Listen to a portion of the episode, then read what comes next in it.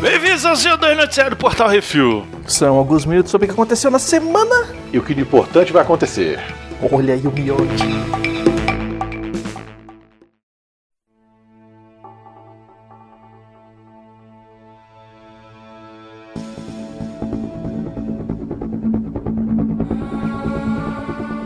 Olha o Mio aí, meu. né? Tudo bom, cara? Beleza. É, quem é vivo sempre aparece, né? Ainda bem que não tem aquela porra lá que não existe mais, né? Hein? A porra que não, Não, tem existe mais aquela mais. merda que não existe mais lá de vocês. Vocês inventavam de fazer tradução de não sei o que aí. Acabou isso. Ah, o Miote recita. Ninguém mandou Só mais voltar, nada, hein? acabou. Só voltar, hein? Miote Não, recita, agora que o acabou porque tá- você boicotou, Miote. Eu não. Hum. Participei de vários e não teve. Peraí, eu acho que tem um aqui, eu vou colar. Ah, se foder.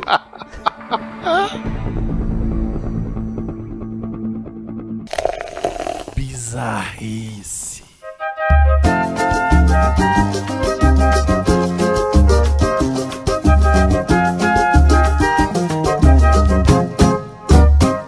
Nada que uma garrafada não resolva. Olha só, Madagascar, terra do rei Julian. O presidente de Madagascar, rei Julian, está colocando uma garrafada de absinto doce e ervas como um preventivo e uma cura para a Covid-19. Olha só. Segundo o rei Julian, o produto funciona muito bem. Mentira, é segundo Andri Rajoelina. O produto funciona muito bem. Contudo, a Organização Mundial da Saúde afirma que não possui nenhuma informação ou evidência da eficácia da garrafada, o que é muito comum quando se trata de garrafadas, né? Segundo a OMS, o uso de medicinas tradicionais é apoiado pela organização, mas sua eficácia deve ser confirmada. A garrafada foi criada pelo Instituto Malgache de Pesquisa Aplicada e lançada no mês passado. Pesquisas ainda estão em andamento na eficácia do absinto doce, Artemisia annua, como tratamento para a pandemia. Eu vou te dizer, tomara que funcione mesmo, velho. A garrafada ia ser foda, velho. Não ia? ser foda. Ia Toma essa ser garrafada que, tu vai, tu-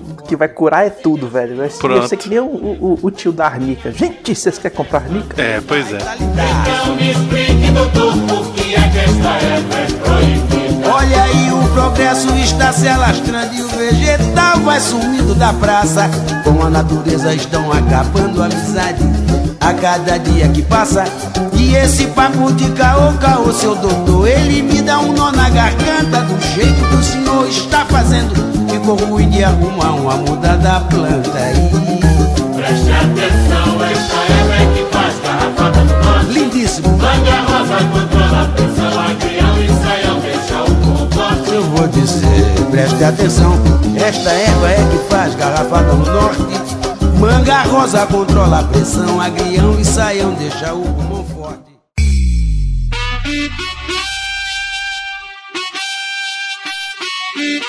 Tetas livres no Texas. Opa. Olha aí. Texas, Estados Unidos. Um evento chamado de Final de Semana Topless no Jeep acabou com duas pessoas hospitalizadas e quase 200 atrás das grades. Caraca. Aparentemente, uma briga aconteceu e, Texas sendo Texas, as balas comeram. Eita, Os dois nós. feridos foram levados de helicóptero para o hospital e um terceiro suspeito está foragido. As 180 pessoas presas foram por motivos diversos e não relacionados ao tiroteio. Brigas, dirigir sem o cinto de segurança, dirigir embriagado e intoxicação pública estão entre os motivos. A maioria já pagou fiança e está liberado. Ninguém foi preso por mostrar as tetas. Claro, pô. Tá vendo? Não tem porquê. Olha Se o aí. evento chama Tetas Livres, então, né? O dia que chama mamada free é que tá errado. Porra. Vamos fazer Aí uma. vai ser o Nicolas organizando. A gente podia fazer uma, hein? O problema é que vai vir um monte de mulher lactante querendo dar o de mamar, velho. Quase cuspi água aqui. Ai, caralho.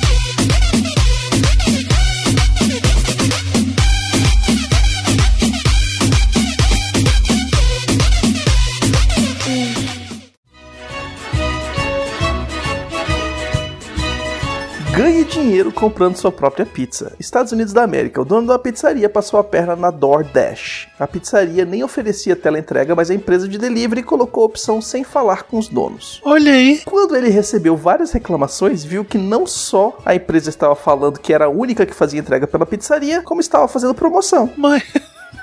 O restaurante cobra 24 dólares por pizza e o site estava vendendo por 16. Que isso? Mas estava pagando pro restaurante o valor cheio. Eu não tô entendendo mais nada. Também não. O dono do escritório ao lado passou a pedir pizzas de seu próprio restaurante ao invés de ir buscar.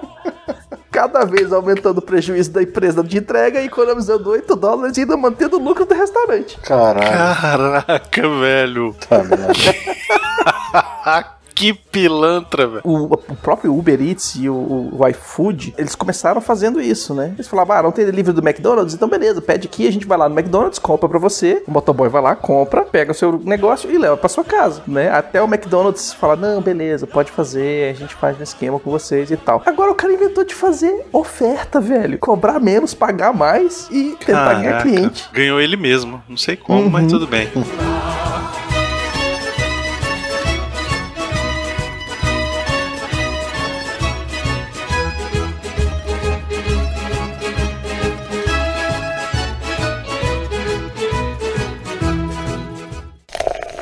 Entretenimento.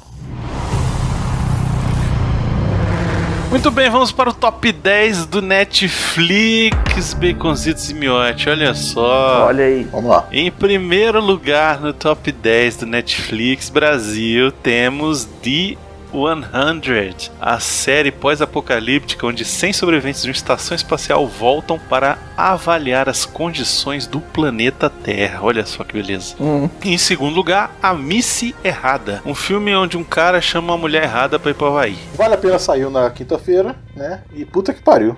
É um cocô flamejante? Puta merda. Claro, meu, se Caralho. tá no top 10 é uma bosta, velho. Tô te falando. rapaz. Eu falei, eu vou assistir agora porque é top 10, né? Eu vou, vou botar essa porra lá. Aí. Tá certo. É isso aí. Em terceiro lugar, White Lines. A Zoe Walker tinha uma vida tranquila até começar a investigar o desaparecimento do irmão em Ibiza. É treta. É, tem droga aí nesse negócio. Em quarto lugar, Despedida em Grande Estilo. Três velhinhos planejam roubar um banco pra poder se aposentar. É com Esse o... até vale a pena. É com o menino lá, o outro lá e o velho lá, né? É com Deus e os outros dois amigos dele. Deus e os velhos. Em quinto lugar, Te Quiero, Imbecil. Filme onde um cabra leva um fora namorado e se reinventa com a ajuda de amigos. Eita, nós já vi essa novela várias vezes. Sexto lugar, Eu Nunca. Série Mela Cueca de Amor Adolescente. É, Esse é o Baconzitos. Sétimo lugar, Arremesso Final. Série sobre a carreira de Michael Jordan no Chicago Bulls. Já tem, vale a pena, Miotti? Já tem, vale a pena. Olha aí. Aí, Excelente. Oitavo lugar, Te Pego na Saída. Filme onde dois professores se estranham e caem na porrada. Isso aí eu te Eita. pego lá fora, só com o professor, né? É. isso. Em nono lugar, Parasite La Maxime. Que diabo é isso? Série onde um jovem luta contra o ataque de parasitas espaciais. Achei que era a continuação do Parasita, ó.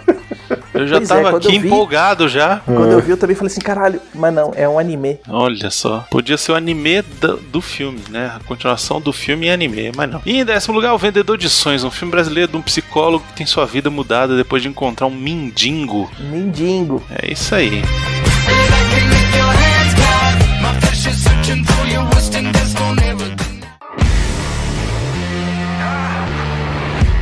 E vamos rapidinhos, depois de tanto chororô, agora é oficial. O Snyder Cut da Liga da Justiça vai ser solto na humanidade. Quer dizer, pra quem tem HBO Max em 2021. É, mas pra quem sabe usar a internet, Beconzitos, vamos É, mudar porra. isso aí, né? Claro. Vamos mudar isso eu tô aí. deixando aqui porque, assim, a gente, a gente, é, um, a gente é um site de, de entretenimento, a gente valoriza que a pessoa vai lá, paga assinatura, mas a gente sabe que existe os Eu valorizo. aí. Se tiver, se tiver, eu vou pagar também.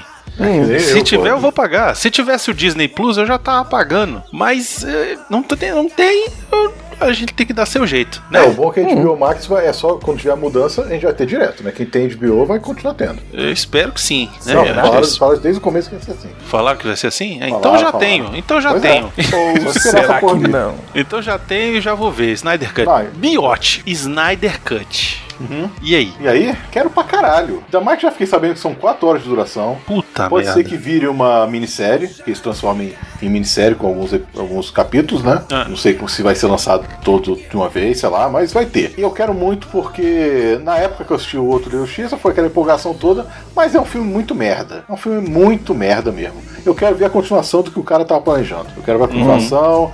E pra ele mostrar co- coisa mais séria, não vai ter piadinha de, de flash idiota, sabe? O que me, me deixa assim são duas coisas. Primeiro que ele negociou com a Warner e pediu só 20 milhões pra finalizar o filme. Se ele pediu 20 milhões pra finalizar o filme, das duas uma, ou estava muito pronto e ele só precisa de 20 milhões pra realmente dar aquela garibada final. E aí, tipo, tava efeito especial pronto, tava tudo pronto e nego teve que refazer tudo, entendeu? E aí é, é muito absurdo, entendeu? É, dizem que o Joss Whedon refilmou 20% do filme. Não foi 20%, Pois é. não. Foi 20 No- pra Ele caralho, fala, o, o, o Zack Snyder falou que só de coisa nova é 80%. Então não faz sentido isso. Essa, essa conta não fecha. Ó, pelo que eu fiquei sabendo hoje, esses 20 milhões que ele pediu é pra chamar de novo os atores, Ah. pra fazer cenas, é, assim, diálogos novos, alguma coisa assim, pra redublar o negócio do filme lá. É isso. É, fazer aquelas picapes, né? Fazer Pegar aquelas cenas faltando, e, né? e pra encox- Porque o filme tá pronto mesmo.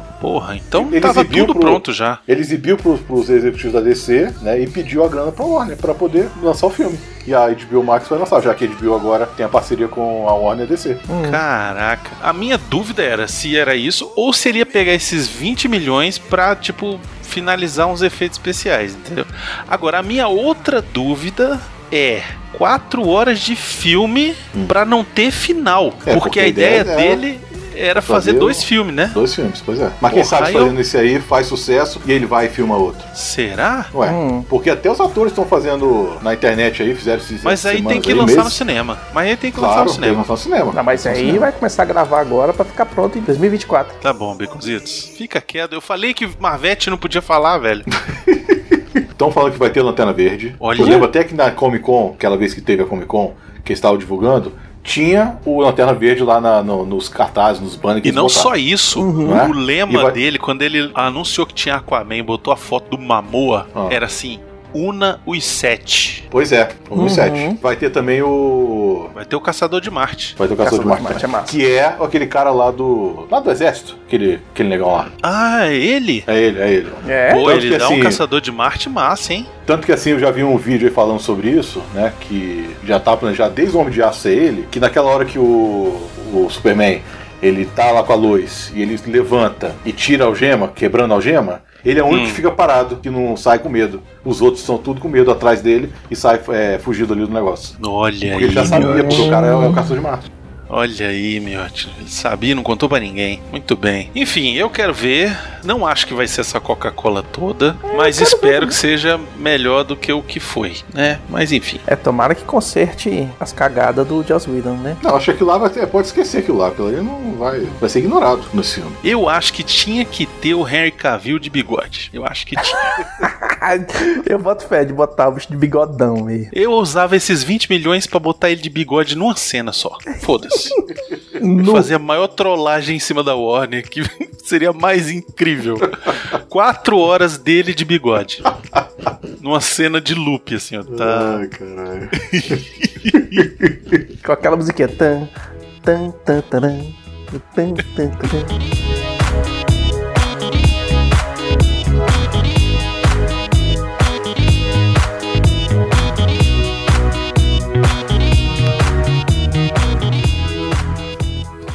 Não, com a- aquela música da Donna Summer. And it's a hot stuff, baby, this is- Caralho. And it's a hot stuff, baby. Tinha que ser essa.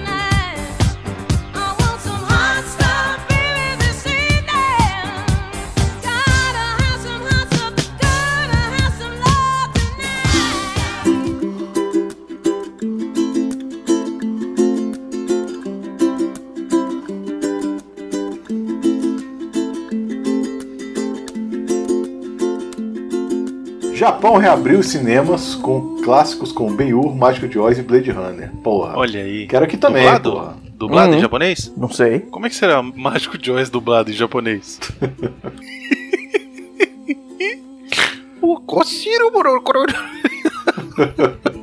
Ai, vamos lá. O Denis Villeneuve passou um ano melhorando o design do verme da areia pra Duna. Isso é um fake news, Baconzitos. Só pode ser. Hum. Não é possível. Como é que o cara me passa um ano melhorando o design de um negócio, velho? É. Ele começa a gravar, aí o cara fala Isso é assim, eu mentira, gostei, ó, é tá aqui, mentira, ó, tem é três mentira. desenhos, aí ele escolhe É um. mentira. Aí é seis mentira. meses depois vem alguém e fala assim, olha, tá aqui o 3D. Não. Aí ele fala, não, melhor aqui, faz aquilo, aquilo outro. Aí Um depois cara desse tem que ser do demitido, velho. Ano, aí eu digo, tu faz assim. Aí pronto, ah, ficou um Não. ano fazendo. Ele deu três, deu três pitacos. Ficou um ano, Pois é, um então ano isso pra não é fazer. notícia que se bote aqui. Pois é.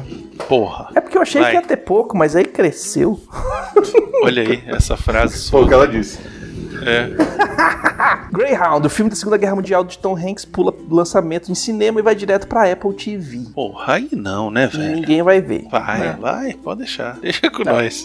Isso aqui é o resolve. Deixa com nós. Steven Soderbergh anuncia elenco de Kill Switch. Don Shadow, Sebastian Stan, pô, vai ser Vingadores? John Vai. Hamm, Benício Del Toro, Ray Liotta, Amy Semmets, Frank Shaw e George Clooney. Porra, Ó. vai ser o que? que esse é o que esse filme aí? Kill Switch é é, com essa turma aí É a mistura de Homem de Ferro com Batman com, o- com Ocean's Eleven, né? também. A diretora S.J. Clarkson está trabalhando no projeto secreto da Sony com propriedade intelectual da Marvel. Hum, vamos pensar Ah, quem pode ser. é. Ah, É. Turma do Homem-Aranha. É. Vai ser Silver Sable, já acertei. Próximo. A Netflix solta o pôster do filme The Old Guard com Charlize Theron, o filme de super-heróis dirigido por Gina Price Whitewood, baseado no quadrinho homônimo e conta também com Kiki Line, Marwan Kenzari, Matias Schoenartz, Chiwetel Ejiofor. Porra, essa, essa é a notícia, devia ter as velhinhas pra traduzir essa porra desses nomes. Puta que É. pariu. O Asp Network. Trilha de espionagem com Penélope Cruz e Ano de Armas. Opa! Foi comprado pela Netflix e estreia em junho. O filme foi dirigido por Olivia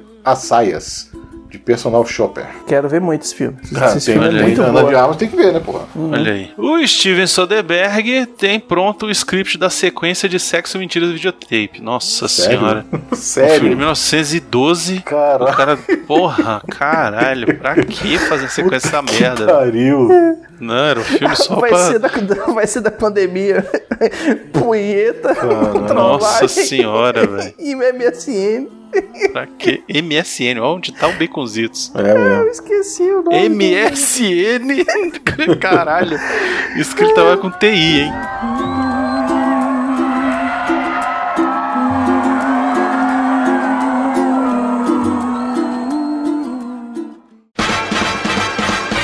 Produtor de Cowboy Bebop confirma que Yoko Kano retornará como compositora pra série de live action da Netflix. Ó, isso é A uma boa notícia. É foda pra caralho, velho. A música do Cowboy Bebop é legal, viu? Fantástico. Ruby Rose deixa a série Batwoman. CW irá contratar outra atriz para a segunda temporada. Ela é a, é a Batwoman? Ela é Pois a é. Batwoman. Por que ela faz isso? é. Tem algum motivo? Ela falou que cansou. Ela Ah. cansou e cansaram dela. Ah, Dizem os rumores. Bem antipática. É. Disney Plus irá colocar os Simpsons no ar em 28 de maio, mantendo o formato original dos episódios antigos. Olha só. Que mané, tem nada a ver Simpsons com a Disney, mas tá- eu tô achando bom. Hum, E eles vão manter o formato quadradão do S do. do antes Tem que do, ser, da do televisão SD. Full HD. Não Tá vão certo. fazer corte nem nada, vai estar do jeito que, que ele veio ao mundo. Eita, nós. Timothy Olyphant irá vestir a icônica roupa de Boba Fett na segunda temporada de Mandalorian. Mandalorian. Pois é, É, olha o só. mesmo a, do, do estreia- Retorno a-? Não, né? a temporada nem estreou, a gente já tá levando spoiler. É foda, Pois velho. é. Uhum. E Temuera Morrison também aparece na segunda temporada de The Mandalorian. Então, qual que é a treta? Ah, A treta é fácil. A treta é fácil. O Timothy Olyphant vai usar a roupa do Boba Fett porque ele é o Boba Fett. E o Temuera Morrison vai ser um clone Trooper, porra. Que sobreviveu. Só pode ser. Isso, é claro. O pior não é nem isso, ele já foi descrito que o Temuera Morrison ele vai aparecer como Boba Fett. Ah, então ele vai mas- morrer e o Timothy Olyphant vai roubar até a roupa É. dele, porra. É, tanto que ele irá vestir, né? Então ele vai pegar, tira a roupa do outro e bota nele. É isso. Isso, é, pronto. Boba Fett é só uma roupa, ele não é, Exatamente. ele não é uma pessoa. Exatamente. É que nem o, a- o vilão lá do Han Solo, que a menina pegou a roupa da mãe. Pois é. Hum.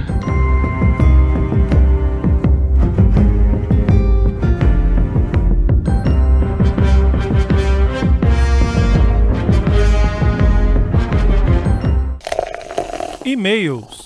Eu só quero mamar feliz, pegar as suas tetas e meter o meu nariz.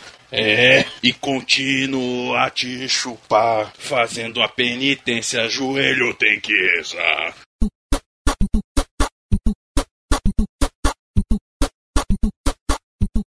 Muito bem, vamos para os e-mails e comentários. Se você quiser seu e-mail comentar lido aqui, mande e-mail para portalrefil.gmail.com, comente no episódio que isso assim o CO2 da semana, ou nos posts do Instagram, é tudo arroba portalrefil, que no próximo CO2 a gente vai ler. E o primeiro e-mail é do Valdir, nosso patrão, falando sobre, olha só, baconzitos, Hum, sobre o programa da Escola do Funk, que é exclusivo para os patrões. olha aí. Entendeu? Então agora você que não é patrão vai escutar o feedback de um patrão sobre um programa que você nunca escutou. Olha só o que você tá perdendo. Vamos lá. Oi, gente, tudo bem com vocês? O e-mail era pra ter chegado antes, mas a criança aqui esqueceu como era o endereço de e-mail. Esse programa estava o puro suco de virilha suada depois de balançar raba ao som do pancadão. Eu acho que vocês pegaram leve. Faltou uns proibidões. Tinha que ser de chatuba de mesquita pra baixo. Meu Deus, cha- chatuba não dá não, cara. Tava muito funk de boutique, desses aí que o Bacon falou que ouve enquanto tá. Ou limpando os mocassim dele. O Arthur é um MC desperdiçado. O mundo do proibidão perdeu um talento. O funk da mamagem é o hit do ano. Caralho, a gente É, achou é. o nome de MC do, do Arthur, velho. MC desperdiçado. Ai, ai.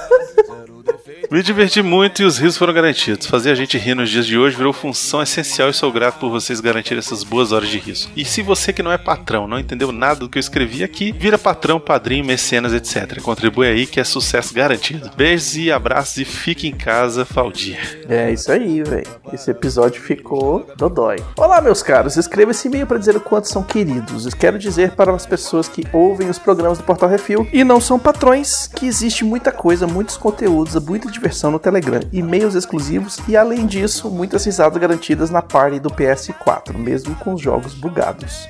O Rafael, ele joga comigo, com o Valdir, com o Arthur, às Uhum. vezes com o Miote, quando o Miote ainda joga. A gente joga uns joguinhos lá no PS4, entendeu? Então é isso. E ele continua: custa muito pouco, menos do que o frete de um pedido do iFood. Olha aí. Se você ganhar um verdade. cupom, então, pode contribuir para que continue tendo conteúdo para nos entreter. Um abraço a todos, Rafael Bart. Excelente. Falando nisso, eu fiz um bonequinho pra jogar o Red Dead no online anteontem, só pra ver de qual é. No PC não tá valendo. É, mas é, é, é caro o PlayStation 4 e eu tô sem dinheiro, velho. Tudo bem, relaxa. Um dia vai dar certo, Baconzitos.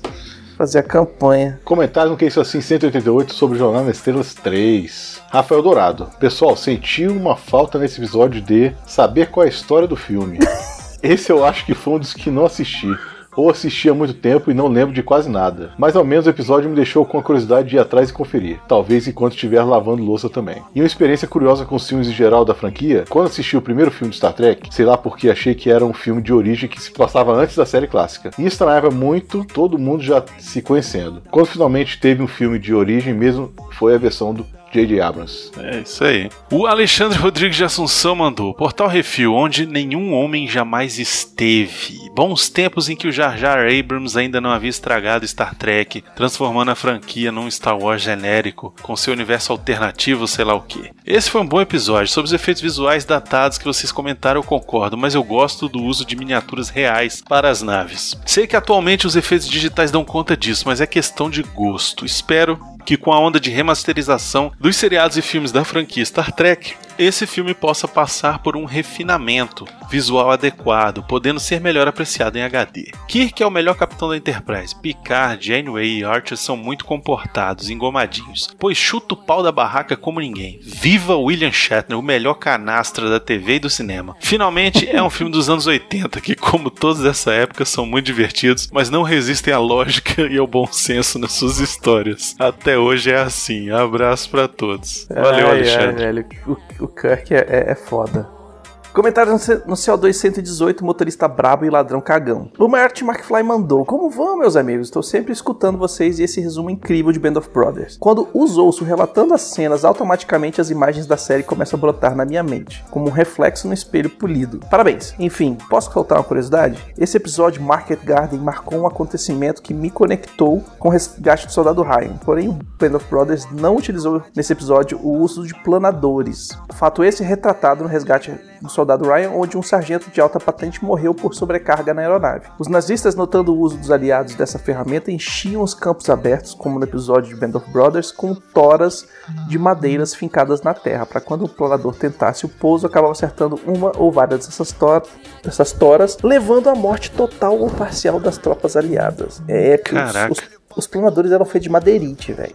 Foi uma pequena observação, galera. Desculpe se estou sendo chato, mas a história da Segunda Guerra é minha paixão. Quando eu escuto vocês, eu fico atento tanto no fato histórico quanto no relato de vocês sobre a série. Mas valeu pela atenção, abraços. Não, cara, pode mandar e-mail aí, velho. Foi ótimo, Continua manda mandando. mesmo. É uma coisa que a gente não falou também, né? Já que a gente fala, se a gente esqueceu de falar alguma coisa, manda um e-mail pra gente. Ah, isso é importante, isso é importantíssimo. Faz que nem o A Mark gente é o seguinte, gente, a gente faz o Baconzitos, ele tem um trabalho de fazer um resumo pro pós-créditos, onde ele pega fatos das coisas que ele leu no livro, mas que ele lembra, né? Fatos que ele vai atrás e faz a pesquisa e fatos que a gente vê no- na série. Então, é, a gente tem uma pautinha e tal, mas às vezes a conversa vai atropelando, atropelando e a gente acaba É, a gente pulando algumas pula. coisas. É. Ou então até mesmo esquece de botar na pauta. Então, se a gente esqueceu Uhum. alguma coisa que era importante, vocês têm obrigação de mandar um e-mail pra gente falando: olha só, faltou isso aqui falar que era importante. É isso aí. Muito bem, Speconcias. Então, sugestões e críticas é só mandar um e-mail pra portalrefil.gmail.com, rapaz. É isso aí. Se você quiser mandar uma coisa pro refil, é só mandar pra caixa postal 4450 CEP 70 842 970 Brasília DF, que vai chegar na, na agência do Correios do lado da casa do Miote. E precisamos agradecer os ouvintes, Miote. Sem eles, estaremos aqui falando pras paredes. Agradecer aos patrões, patroas, padrinhos, padrinhas, madrinhos, madrinhas e assinantes do PicPay também. É verdade, sem eles a gente não tinha como pagar os nossos é, compromissos aqui do site, servidor, essas coisas todas. Uhum. E não esqueça de dar o seu review, seu joinha, compartilhar nas redes sociais o episódio que você acha o seu favorito e pegar também aquele episódio que você acha mais treta de todos e jogar no grupo da família do WhatsApp e sair correndo. E também, se puder, siga o Portal Refil nas redes sociais. É tudo arroba Portal Refil. Só no YouTube que é Refil TV, rapaz. E a gente também tá fazendo streaming na Twitch, que é twitch.tv barra portal refil, onde o Brunão tem o Fifinha, tem o Red Dead Redemption 2 online, com a turma fazendo altas confusões, né? Altas peripécias. Capotando com o cavalo. Você não viu nada. E eu tô tentando zerar o Red Dead Redemption 2 e depois eu vou provavelmente pro Lara Croft. Olha Tomb aí. Raider. E também não se esqueça, gente, se você puder, fique em casa, tá? Não se esquece de se sair, usar máscara, álcool gel, Uhum. aquela coisa toda, manter Se distância das outras pessoas, não ir pra aglomeração, não é pra ir fazer churrasquinho, chamar a galera pra comemorar o aniversário, né? Vamos respeitar a galera que tá nos hospitais aí, na linha de frente, tá enfrentando uma barra e a gente tá começando a querer fugir de quarentena e aí as coisas vão começar a piorar lá e aí vai piorar pra todo mundo, tá? Então é Uhum. isso, entendeu? E você que é de direita, tome cloroquina e você que é de esquerda, tome tubaína, tá bom? É isso, até semana que vem, um abraço e até mais. É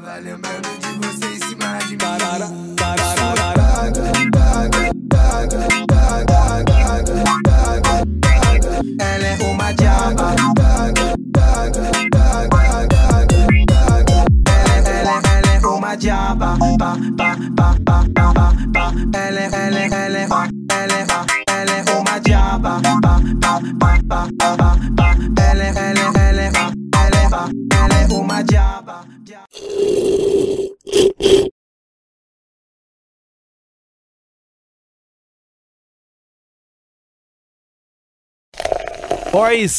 Pós-créditos!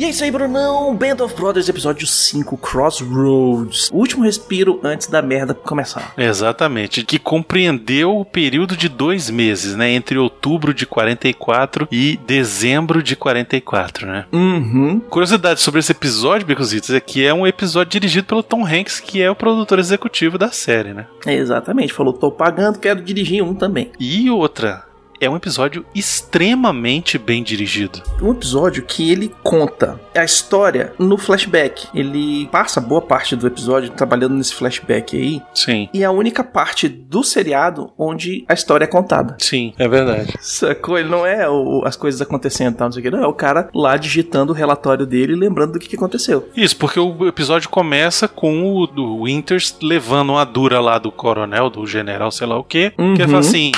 Porra, cadê meu relatório, filha da puta? Você acha que só porque você é chefinho e manda não tem que fazer meu relatório? Hã? Exatamente. Tem que ver isso daí, tá, compreendeu? E aí. e aí ele. Não, beleza, vou fazer. E aí ele senta lá na máquina de escrever e vai Uhum. contar os dois episódios de coisas que aconteceram de dois dias lá, de dois enfrentamentos que eles tiveram com os alemães, que a Uhum. gente não tinha visto ainda, né? Isso, tem dois esquemas, né? O ataque da trincheira, né? Sim. Da trincheira, não, ataque corrida das baionetas, que é feito com os o Dick Winters. Isso. E, e meio que em paralelo, né, nessa história, é o resgate dos paraquedistas ingleses. Sim. Que eram do coronel O'Doby, que era apelidado Coronel Louco de Arnheim. Ele era da primeira divisão da aérea britânica e escapou do hospital quando ele era prisioneiro dos alemães e atravessou o rio Reno a nado para entrar em contato com o Coronel Sink, que é o bigodudo. Sim. Muito ex- excelente. Excelente. É, é- é esses doidos que ganham a guerra, viu? Uhum, é essa galera aí que faz o impossível. Pois é. Achei interessante que quando eles vão encontrar os caras da divisão aérea britânica, é muito engraçado que a, a roupinha, né, toda diferentinha, A assim. roupinha toda diferente e o Flash Thunder deles é diferente. Isso, é. É Piccadilly Circus. É. Eu não sei se é Piccadilly Circus ou Leicester. Não, é Leicester Square. Leicester Square, é, É, exato. que é uma, é uma praça na, na, em uma Londres, praça né? em Londres, é. Uhum. que mais? Uma coisa que, que é importante que eles falam aí durante o episódio inteiro é a questão de, de equipamento, né? De suprimento. E estima-se que as forças é, americanas usavam, cons- consumiam 720 toneladas de suprimentos por dia, cada divisão, contra 200 toneladas por dia dos alemães. Olha aí, tá vendo? Uhum. É isso aí, é aquela história das que sua mãe falava, come pra ficar fortinho. Pois é. Come pra ficar fortinho. Deu certo, tá vendo? Uhum. É isso. E aí o episódio começa. é, ele, a primeira cena do episódio é o Winters dando a corrida. Uhum. É, E já aí ele- encontrando um alemão e dando um tiro nele. Para dar um tiro no alemão.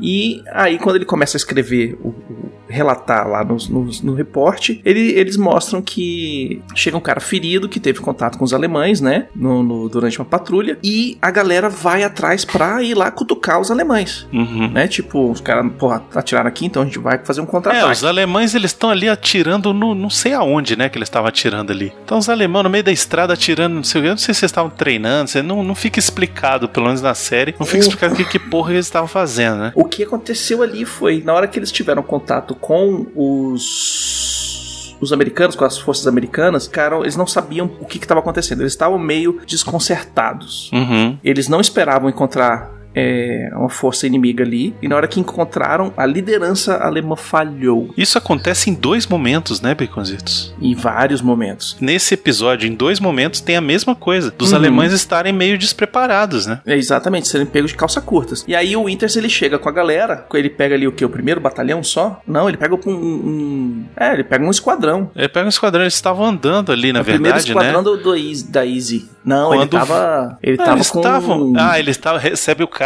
né? O cara chega O baleado. cara né? chega, isso. E Isso. interessante nessa cena que o cara chega baleado é que mostra o Winters colocando fita isolante nas granadas. Uhum. Isso é uma coisa que ele fazia e várias pessoas da Easy começaram a fazer também, que era pra granada não es- estourar acidentalmente, ele colocava essa fita porque a grava- o pino da granada não é o que ativa a granada. O pino Sim, é a aquele segurança. outro, né? O pino é o segurança. É a lingueta que solta na hora que o cara solta a granada, que é o que ativa o timer. Uhum. E aí você mostra o Winters passando a fita nessa lingueta. Não sei se cortaram nesse episódio ou vai ser mais na frente, mas tem um episódio da- da- durante a guerra que o, o Winters está de um lado de um de um dique desses aí e os alemães do outro. E aí ele joga a granada pro lado de lá e na hora que ele joga a granada, ele vê a granada do alemão vindo pra cá, pro lado de cá. Uhum. Só que ele lembra que ele não tirou a fita da granada e corre e pula pro lado de lá pra se salvar da explosão. Quando eles pulam pro lado de lá, o bicho já tá tentando se, se, se esconder da granada e ele vai e atira nos caras. Então tem várias besteirinhas assim que acontecem que são sorte. A Lady Luck, né? A senhora sorte andando com a galera. É. E aí, um- uma coisa que é interessante a gente colocar, né? Que todo mundo já viu em filmes, em vários seriados, em vários filmes de guerra, o cara levantar a mão com a mão fechada, né? Isso é um símbolo comum de várias operações aí, que significa parar. Se você tá Hold andando, você position. para. É. E se você tá parado, é, fica aqui. Isso. Né? Essa área onde que eles estavam lá era uma área de mais ou menos 5 quilômetros. Eles chamavam de a ilha porque era uma ilha de rio, basicamente. Então tinha o Uhum. rio Reno no norte e no sul tinha o rio é, Uau, que eu acho que eu, não, que eu não consegui achar a tradução dele. E cercando isso aí tudo, tinham diques para conter qualquer inundação, que eles tinham nada mais nada menos que 7 metros de altura. Só que eles não eram uma paredona, eles iam crescendo montezinho, né? Uhum. E no chão, entre um lado e outro, tinha, chegava a ter 300 metros. Em cima dos diques tinha as, as ruas, que eram, não eram ruas, né? Tinha a, a estrada, que passavam dois caminhões,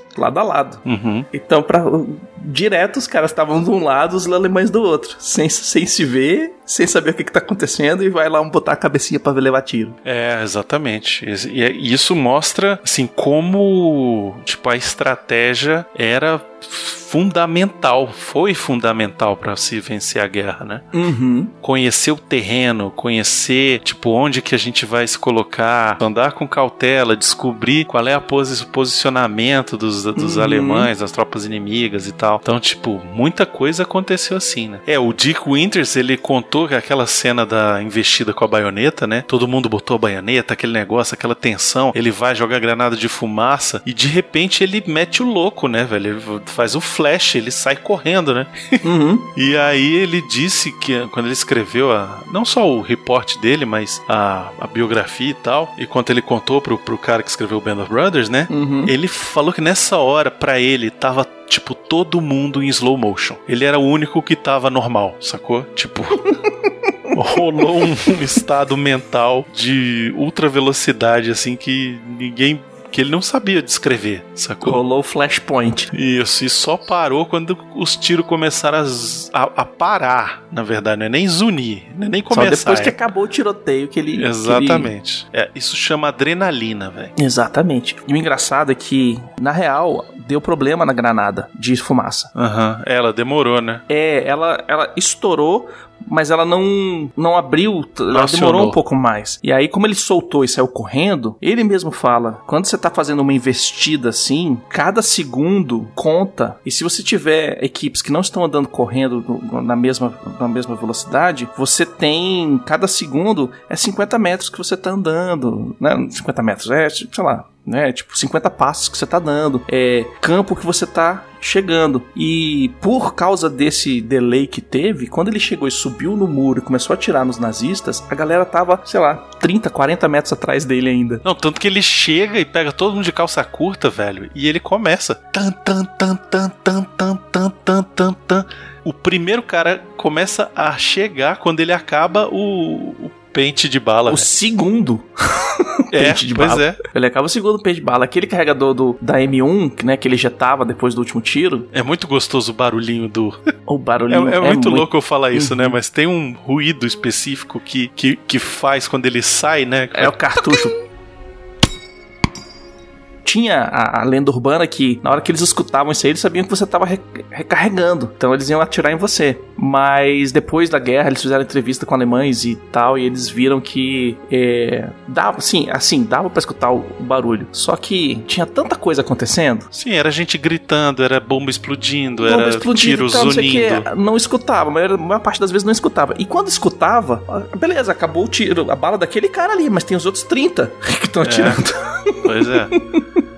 É muito legal esse, esse rifle, né? Tem aquele joguinho do Sniper Elite. Eu gosto Sim. bastante desse jogo porque ele, ele representa ali a, a Segunda Guerra Mundial e você é um atirador de elite, né? Uhum. E o seu rifle, o primeiro que você começa usando, é um desse, um M1 Garand. Não tem nada de especial, sacou? A única coisa que tem de Uhum. especial é que o cara meteu uma luneta em cima, sacou? É, e é o que era comum, né? Essa, esse, esse papel do sniper, ele não era tão definido na Segunda Guerra Mundial. Não existia o Aham. cara que era o sniper. Ele tinha os caras que eram atir que atiravam melhor, que eram atiradores melhores. Então eles davam algum equipamento um pouco diferente, mas era nesse, nesse sniper mesmo. Era uma lunetinha pro cara que tem que consegue atirar melhor. Então, ah, pô, esse cara atira bem. Então beleza, vamos dar uma luneta pra ele. Isso. E todo o resto da galera não tem luneta, mas todo mundo usa o mesmo rifle. Exato. Esse jogo tem muita gente que não curte muito porque ele não é um jogo de Segunda Guerra comum como os outros. Porque você não vai pra batalha assim, em campo aberto ou, enfim, pra Uhum. tipo. Não é um Battlefield, não, Não é um é jogo de ação que você Call corre, of Duty. Pum, sai Isso. fuzilando todo mundo, Ele é um o jogo de estratégia, sacou? Uhum. Ele é um jogo de tipo, você achar o melhor lugar, você ficar esperando o alemão dar o mole, entendeu? Aí você dá o tiro exatamente na hora que passa um avião e faz o barulho pra você es- Uhum. esconder o, o- o seu barulho do seu tiro. Exatamente. Então, tipo, ele é um jogo mais assim, estratégia. Eu gosto muito desse jogo. Qual é aquele filme que conta a história do, do sniper é, russo? É o Vasily Círculo- Zaitsev. É, em português é horrível, né? Círculo de Fogo o nome. Mas. E não é o Pacific Rim, é outro. Uhum. Mas em inglês é Enemy at the Gates, eu acho. Uma coisa assim. Conta a história do Vasily, que era um atirador de elite russo, né? Que foi o mais famoso deles. É, que era o cara que ficava na árvore uma semana esperando o cara passar. Exatamente. Esse filme é incrível, velho. Hum, a gente Podia fazer um programa podia dele. fazer que eu- um programa Eu gosto dele. muito desse filme. Eu não assisti ele ainda. Sério? Porra, esse filme é Sério, do caralho, bem não assisti. Esse filme é do caralho porque a gente, a gente vê outra perspectiva da guerra que é do lado russo, né? Sim, a história do lado russo, que é E também aí- ganhador da guerra. Isso, e tem uma, uma- um lance que era o seguinte: o lado russo, os caras são russos, não são americanos, então. era com o, o equipamento russo, e assim, era aquele negócio: um tem o rifle e o outro tem o pente de bala. Uhum. E vai de dois, entendeu? É que se o um primeiro morrer... que morrer pega o pente de bala ou o rifle do outro. Uhum. Sacou? Você não tinha rifle pra todo mundo. Aí, tipo, é muito maneiro. Não vou estragar pra você, não, mas é, porra, o filme é bem legal, cara. É, a história desse cara é bem conhecida e tal, né? Eu não, não cheguei a ler muito porque eu ainda não, não, não, não achei um livro que, que fosse bom pra isso, mas também é, é uma, é uma ótica boa pra se ler, né? E. Cara, aquela corrida que o Winters faz, que ele pula a mureta com todo mundo, Uhum. eles encontram não uma, mas duas divisões da SS. O que, que é SS, Brunão? A SS era a Schutzstaffen, né? Que era tipo a guarda do Hitler, velho. Era tipo os, os top nazistas, é isso. Uhum. Os top soldados nazistas, ela foi criada em 1923 como uma unidade guarda-costa do Hitler de tipo 100 soldados. Sacou? E em 1929 ela entrou no comando do Himmler e chegou a ter 800 mil soldados até o final da guerra. Pois é, era a galera ali que tava alinhada certinha no mesmo norte do que o capitão, né? Isso. Era a galera, os, os nazistas raiz.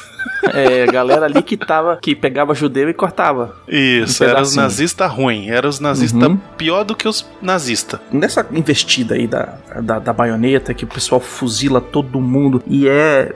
virou esporte de tiro ali, ficou, virou brincadeira, né? O pessoal tava começando a contar quantos que tava deitando. Eles não estavam esperando, né? Eles foram pegos de calça curta, realmente, os alemães, e começa a correr pra tudo que é lado, porque eles não sabem de onde vem as balas. Esse é que é o lance. Uhum. E Eles aí não a divisão sabem que de tá onde do tá outro vindo. lado do Dick, do outro canto, pula pro lado de cá e vê os americanos, vira as costas e sai correndo, véi. Um Isso. campo aberto. Exatamente. O Dick Winters ele fala: Eu tinha tudo pra perder Uhum. naquele combate. Os alemães estavam atrás do Dick e eles tinham o controle do Dick. Eles estavam protegidos e estavam com altura. Eles podiam ficar me atirando lá de cima, que eu tava num buraquinho dentro do, do descampado. Mas eles foram o quê? Eles foram displicentes, né? Exato, foram burros. estavam ali esperando, tava confortável. E aí ele fala, na hora que eu fiz a, que eu avancei com todo mundo, a gente fez a, a, a corrida e tal, que a gente chegou e começou a atirar, não teve nenhuma voz de comando pra Uhum. organizar as tropas, nem nada. Isso. O, o- todo mundo entrou em pânico e saiu correndo e virou as costas pro inimigo. Ninguém se jogou pra pegar proteção. Toda a tropa ali tava ali parada e não tinha ninguém. é, Tinha um sentinela, que é o primeiro que leva tiro ali. Uhum. Mas o sentinela tava embaixo, ele não tava em cima do, do Dick. Isso. Ninguém tava em posição, em Eles posição tavam atentos, defendida. Eles estavam em campo aberto, de peito aberto, Isso. como se- estivesse tomando sol na- no parque, velho. Exatamente. E o povo chegou fuzilando, velho. Fuzilando Uhum. literalmente, né? Pois é. E aí eles pegam um monte de prisioneiro e tem o cara que é o Joe Lib Libgot. Que ele é Sim, o cara que já os tinha. caras. O cara que já tinha matado os outros prisioneiros, né? Não, esse é outro cara. Ah, é outro o quem cara. matou os, os prisioneiros é o Spears. Ah, os Pias. E aí o Libgot, ele tava ali, velho, que tava atirando em todo mundo. Tinha um cara que tinha caído no chão e ele tava tentando finalizar o cara de longe. No livro, ele, o- o- ele conta um pouquinho a mais essa, essa interação, que na hora que ele falou assim, você vai levar os prisioneiros, ele falou, ah, levar os prisioneiros. Tipo assim, caralho, eu vou matar esses caras tudo agora, da SS. E aí o Winters falou, não, me dá aqui sua munição toda, me dá seu, seu, seu, seu, seu você vai ficar com uma bala. São oito caras. Você matar um, os outros sete te É, e os caras não sabem que ele só tem uma bala. né? muito. Não, ele fez Pois na é. frente dos caras. Ah, foi? E aí, nessa hora que ele fez isso, os caras relaxaram. Os prisioneiros. Porque os prisioneiros, eles estão sem arma, sem nada e tal, não sei o quê. O cara tava com a baioneta dele na- no rifle e uma bala. Você vai escoltar eles lá pra trás. É. Não vai. Não vai procurar briga, não. É, e ele fez isso porque ele sabia que o, que o Lipcut podia querer matar os caras, né? Porque meio que era uma obsessão de Uhum. quem tava ali na guerra pegar esses alemães de jeito, né? E ele era um dos poucos paraquedistas judeus da, quin- da 56 né? Não, quinquagésima sexta. Isso. E ele era ainda um dos tradutores da, da Easy. Então ele falava alemão. Isso. Fora que tem o artigo da Convenção de Genebra, né, que diz que Uhum. prisioneiros de guerra devem ser tratados humanamente, protegidos o tempo todo, principalmente contra atos de violência, e medidas de represália contra eles são proibidas. Então, tipo, o Inter estava só seguindo a Convenção de Genebra, né? Ele tava fazendo questão de que fosse é, seguido, né? Eles fossem tratados bem. Isso. E no relatório que ele faz, aquele relatório de duas páginas, todo bonitinho e tal, não sei o que, todo certinho, ele nunca usou a palavra eu. Ele quis que todo o crédito na investida fosse dos homens da companhia Easy. Então ele fala que o cara fez isso, aquele outro fez não sei o que, a gente fez tal coisa, pum, pum, pum. Ele nunca usou eu. É, além disso, essa foi a última vez que o Inters atirou em combate, né? Uhum. Foi porque depois disso ele virou o XO, né? O Executive Officer, que é o segundo em comando para um oficial. E aí eu vou abrir um parênteses aqui pequenininho e falar que todas as organizações das empresas gigantescas multinacionais ou as pequenininhas hoje seguem a cadeia de comando do exército, que o Uhum. CEO é o CEO e aí você tem o XO, você tem o Executive Officer, você tem CFO, que é o Chief Fin- Financial Officer, todos eles seguem meio que a cadeia de comando do exército. Olha que bonito. Bonitinho, né? E aí tem a cena que ele ele, ele tá- é, é promovido, né, e tal, e aí ele ganha Uhum. uma, uma, uma férias em Paris e tal, ele fica todo inadequado em Paris, isso que eu acho legal, né, porque tem todo um momento que, o, que a série para ali pra mostrar como, tipo, o cara, ele, ele, ele, ele foi pra guerra, ele não foi pra ter folga, sacou? Isso é Sim. que eu acho legal, então, tipo, ele na folga, ele tá preenchendo relatório, tá estudando, tá, sabe, e aí, tipo, era pro cara ir curtir putaria, beber, né, pegar as putas da França e tal. E não, Mas o cara fica. não, pegar as francesas mesmo, porque não tem homem lá, chega lá e já vai passando É. o reboco, Mas, né? não enfim, tem homem ele- que eu digo, não é que não, não tenha já homem hoje, é porque naquela hora, naquela época, os homens estavam trocando porrada no fronte de batalha, que ele tava ali, tava de folga. Sim, pois é. Então, assim, o cara. Hum. Ele podia estar na putaria, mas ele foi. Tipo, ele fica todo melancólico, porque ele tá, porra, longe de casa, ele tá sozinho, ele, ele tá lá no meio dessa merda, entendeu? Então, Uhum. Tipo, tem todo um momento assim. Interessante pra mostrar isso aí. Mas tem um momento que mostra o- a divisão aérea britânica, né? Que eu acho legal. Que são os Red Devils, É. Isso. os boina vermelha. E tem a hora que tem o cara, o, o, que vai substituir o, O Winters Uhum. na- no comando ali do, da Easy, que é o Moose. Que o cara faz um flash pra ele, ele fala, ei, é o Moose. Isso, e, toma um e tiro. leva três tiros. Três tiros, né, velho? Uhum. E aí, por causa É. disso, entra o tal do Tenente Dyke. Isso. Tenente Dyke, ele é um cara que é almofadinha e que toda hora que a bala comia, ele sumia. é. E por isso ele exatamente. ganhou o apelido de Foxhole Norman. Esse Isso. cara é responsável pela morte de uma galera da Easy. É foda. Isso a gente vai ver em outros episódios. Uhum. É, e o moleque que atirou no Moose, ele, o Winters transferiu ele para outra companhia é, logo após o incidente, a- ao invés de punir o cara. Mas por quê? Porque ele sabia que a culpa não era do moleque, a culpa era do Moose, né? Que esqueceu a senha. É, a culpa era dos dois ali, né? É, o Musa esqueceu a senha, o moleque atirou cedo demais, né? Sim, tava nervoso e tal, mas o problema é que se ele fica lá, esse moleque ia levar couro dos amigos do Moose. ele ia levar entendeu? represália, ele ia fazer Isso. alguma coisa. Então transfere o cara pra outro lugar, ele continua combatente, a gente não perde um Isso. cara e vambora. Exato. Salva a vida do moleque, provavelmente, porque Uhum. ele ia acabar levando uma facada de alguém ali. É, não, a granada sempre cai no chão, sem querer, no Isso. pé dos outros. Pois é. E dia 24 de novembro, o exército canadense tomou o lugar da, da centésima primeira divisão, que é onde tá a Easy, né? Sim. E aí que eles vão e vão descansar, o, o Winters vai pra França, vai, vai mó galera é, é, tentando descansar, e dos 154 soldados que pularam na Holanda, só 98 voltaram pra França. É muito triste, né, cara? É foda a gente pensar nisso, né? Que tipo, toda hora que os caras param pra respirar, eles têm que contar quantos que sobraram. É, pois é. Não, tanto que o, o Winters ele é até congratulado pelo no começo, né, quando ele ganha a promoção, Uhum. que o, o comandante vira pra ele e fala assim: "Porra, só 22 feridos". Aí ele fala: "Não, teve um que morreu". Tipo, ele, ele, ele ainda faz questão de falar, sabe? Faz Tipo, questão. Porra, É, eu perdi um, velho. Foi o sabe? Dukeman. É. Não era pra eu perder ninguém, eu perdi um. Quer dizer, Uhum. era pra eu ter perdido todo mundo, né? Porque o que ele deu ali foi uma puta sorte, mas. Podia ter perdido todo mundo, mas morreu um. É, ainda tem a história do Guarné que aparece de voltando, né? Que não, não explica por que, que ele tava no hospital, mas é porque ele levou um tiro de um sniper na perna. Ele roubou uma moto do holandês e foi cruzar o caminho pra voltar pra não sei aonde. O sniper viu ele passando e falou: Oh, toma azeitona. Fala assim, ah, fela da puta. Ali mais um. Ele falou: 23.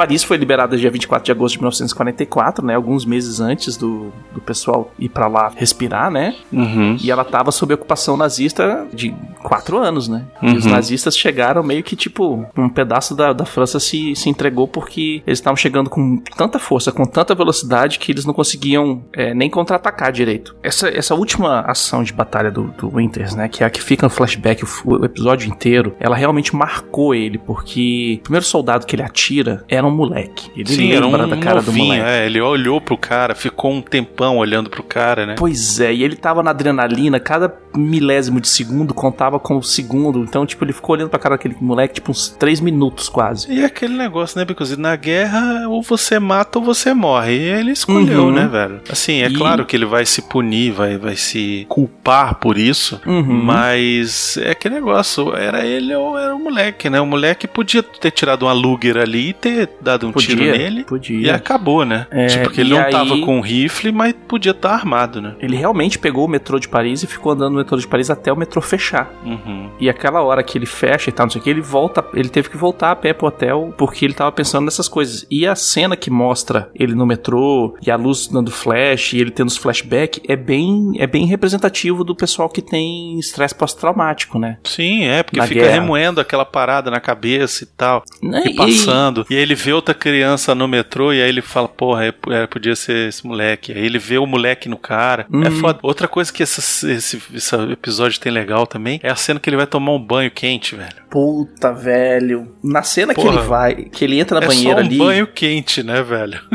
Mas pra ele é como se tivesse, sabe, podendo ter uma, uma refeição dos deuses, sabe? Um negócio assim Pra ele inacreditável. é como se fosse o banho da banheira do príncipe em Nova York. Isso, O pênis exato. real está limpo, senhor. Porque no livro inteiro, o Ambrose descreve que às vezes os caras saíam do fronte de, de batalha e aí iam poder descansar um pouco, tomar um banho e tal, não sei o que, pedir pra. Eles falavam assim, cara, banho gelado. Dezembro, janeiro, assim, aquele tipo, tá fazendo Aham. 2 graus lá fora. Os caras estão tomando banho gelado e tão feliz com a barra de sabão, que se esfregando, falando assim: caralho, velho, isso aqui é a coisa mais linda do mundo, tomar um banhinho. É porque o cara tem um mês que não toma banho, né, velho? É, cara agora tá... imagina o cara chegar na de lama. banheira, numa banheirinha, com um banheiro gigante, sozinho, é só ele e aquela banheira, Isso. velho. Pra ficar Água melhor, era só ter uma mulher pelada fazendo massagem nele, falando, olha, tá É. tudo bem, É, sabe? Pois é. E os paraquedistas eles foram treinados para lutar sempre cercados, né? É, é, tem um grande, uma grande diferença do- da forma que eles, traba- que eles foram treinados para lutar e a forma que eles estavam lutando até aquele momento. E depois que eles fizeram os saltos na Normandia, que eles fizeram saltos na Bélgica e tal, eles saíram daquele negócio, né? de Uma companhia de assalto leve e foram para fazer um, um esquema de luta como se fosse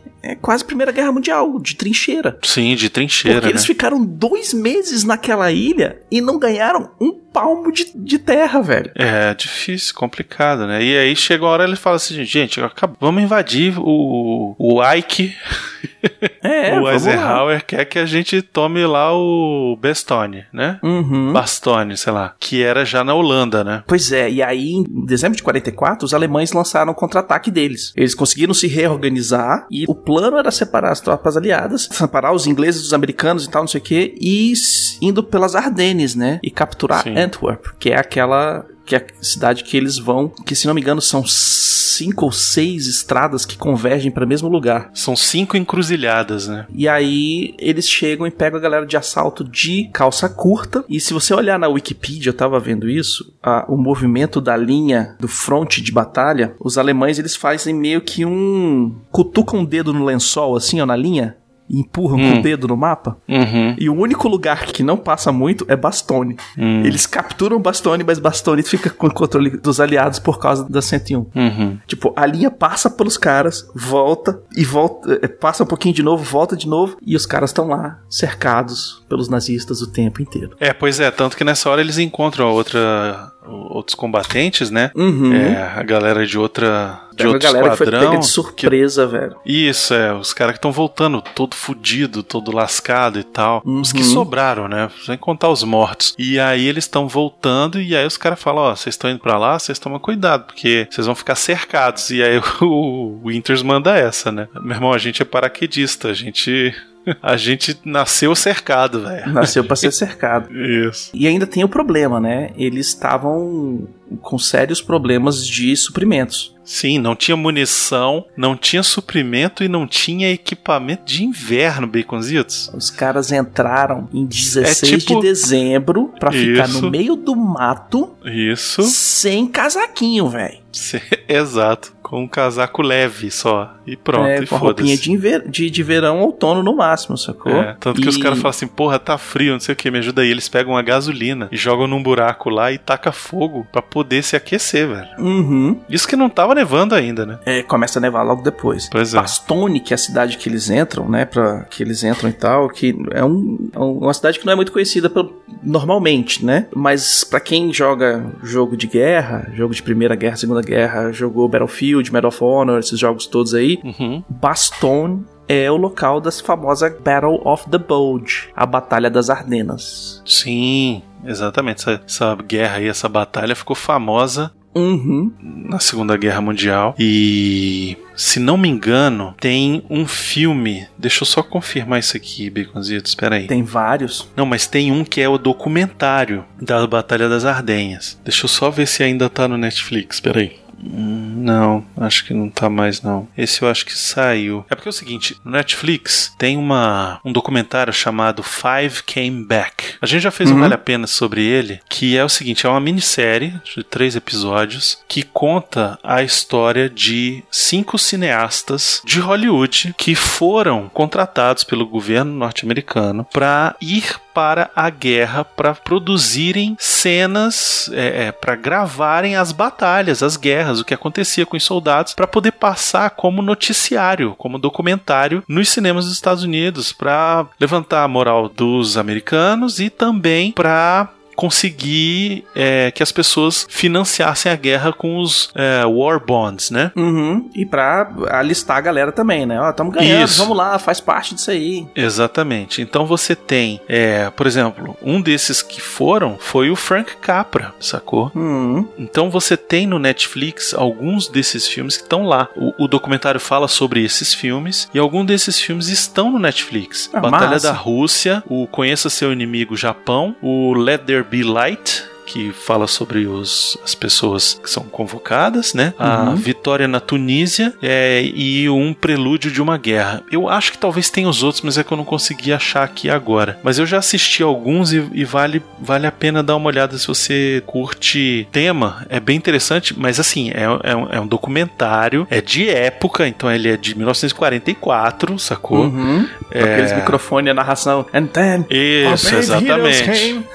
Isso, é. é. é bem, é bem difícil de, de acompanhar porque ele é bem didático, totalmente partidário, então ele é bem, bem Assim, é interessante pra você conhecer cinema, entendeu? Tem um outro que tá lá também que é o Como Operar Atrás das Linhas Inimigas, que é o que é da parte de espionagem. Então é legal Uhum. porque ele aborda vários pontos da Segunda Guerra, né? Esse, esse é muito massa. Eu tava. é, Correlato, mas também é, um, é uma tangente aqui. Esses dias eu tava assistindo o Senhor dos Anéis. Uhum. E aí, como eu tava assistindo Senhor dos Anéis e, e fui pesquisar um negócio no, no Google e apareceu um, um um- uma imagem do, do Peter Jackson com o cara que faz o, Samur- o Saruman. Uhum. E ele falando assim, tipo, ah, não, é, a gente vai gravar uma a cena, uma cena de uma facada e tal, e não sei o que. E o, e o cara veio me é, falar que tava errado a forma que a gente tava fazendo, que quando a pessoa leva uma facada, ela não, não faz nenhum som. E aí eu perguntei, como é que você sabe disso? E aí ele veio me contar umas histórias de um lado bem obscuro da Segunda Guerra Mundial. É, pois é. Inclusive, falando do Peter Jackson, tem que falar Uhum. de, um, de um novo documentário que ele Que ele tá produziu. Uhum. Não, já tá pronto, eu já assisti. É, já, já tá- saiu?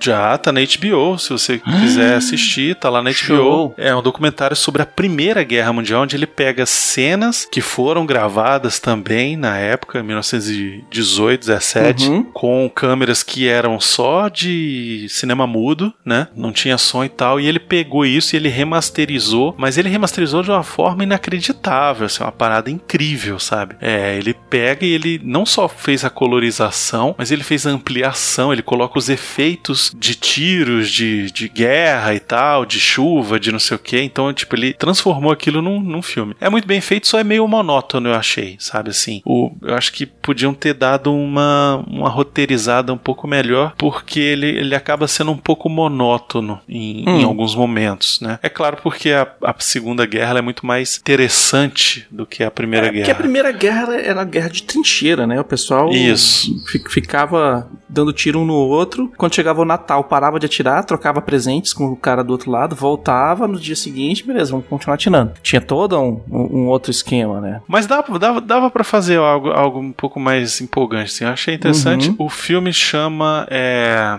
Eles não crescer, não vão crescer, é uma coisa assim. Eles não envelhecerão. É o nome do, Hum. do vídeo. They shall not grow old. Uhum. Assim, vale, vale a pena dar uma, dar uma olhada. Ele, eu me lembro que ele tinha na plataforma do HBO Go. HBO Go tem- tinha ele lá. Não sei se ainda tá. Eu assisti foi um pouquinho antes da, da quarentena começar. Mas pra quem tem interesse aí de ver, da gente tá falando de documentários da guerra, esse é a primeira guerra, mas vale a pena dar uma olhadinha também. É, o Christopher Lee, ele foi. Foi. Ele, ele trabalhou é, como espião na Segunda Guerra Mundial, né? Ele assassinava a galera. O bicho era tão escroto que o, o James Bond foi escrito em cima dele. Uhum.